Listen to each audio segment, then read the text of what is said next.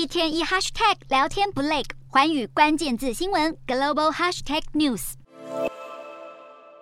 去年，缅甸以军事镇压的手段，让国内的洛辛亚人面临到种族灭绝的危机。但是，当时的脸书作为社交媒体网站，并没有打击缅甸镇压的相关暴力影片和讯息，反而成为他们的宣传平台，间接助长了散播仇恨的言论。不过，联合国缅甸调查小组就表示，脸书在本周一提交了数百万件疑似是支持战争罪和种族灭决。指控的资料，对此，脸书也表示，他们正在努力阻止仇恨言论，并且会搜集相关的资讯，与联合国站在同一阵线，追究并谴责缅甸军方的暴力行为。